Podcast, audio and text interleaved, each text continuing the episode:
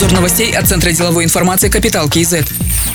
Жилстрой Сбербанк намерен разместить на казахстанской фондовой бирже купонные облигации на 20 миллиардов тенге. Доходность составит 9,5-10,5% годовых. Срок обращения ценных бумаг – 7 лет. Торги состоятся 17 июля. Глава банка Лязат Ибрагимова отметила, что ЖССБ привлекает альтернативные источники фондирования для того, чтобы предложить заемщикам доступные и новые инструменты. В прошлом году для запуска программы «Аскери Баспана» было выделено 98 миллиардов тенге. Из них 48 миллиардов принадлежали банку. На 50 миллиардов тенге Жилстрой Сбербанк выпустил облигации и разместил их на бирже Международного финансового центра Астана. Отметим, за пять месяцев текущего года банк выдал 52% всей ипотеки страны.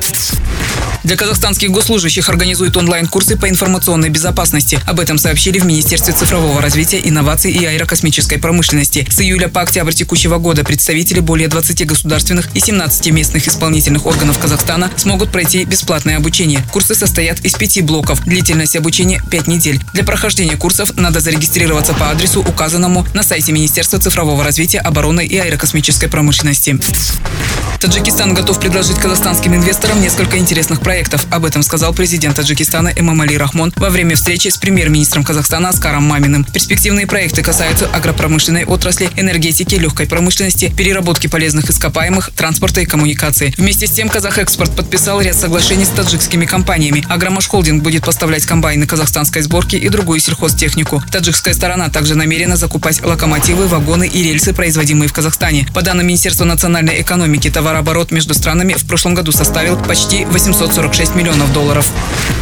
По качеству автомобильных дорог Казахстан занимает 106 место из 140 стран. Об этом сообщил первый заместитель главы агентства по противодействию коррупции Олжас Бектенов. По его словам, главная причина такой ситуации – коррупция. За последние три с половиной года в сфере строительства дорог пресечено порядка 100 коррупционных правонарушений. В числе заключенных должностные лица Казавтожола, Казахавтодора, местных исполнительных органов, Центра качества дорожных активов, сказал Олжас Бектенов.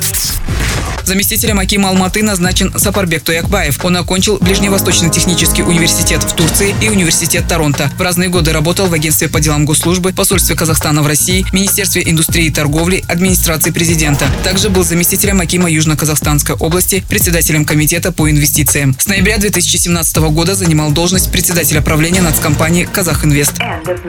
Другие новости об экономике, финансах и бизнес-истории казахстанцев читайте на Капитал Киезет.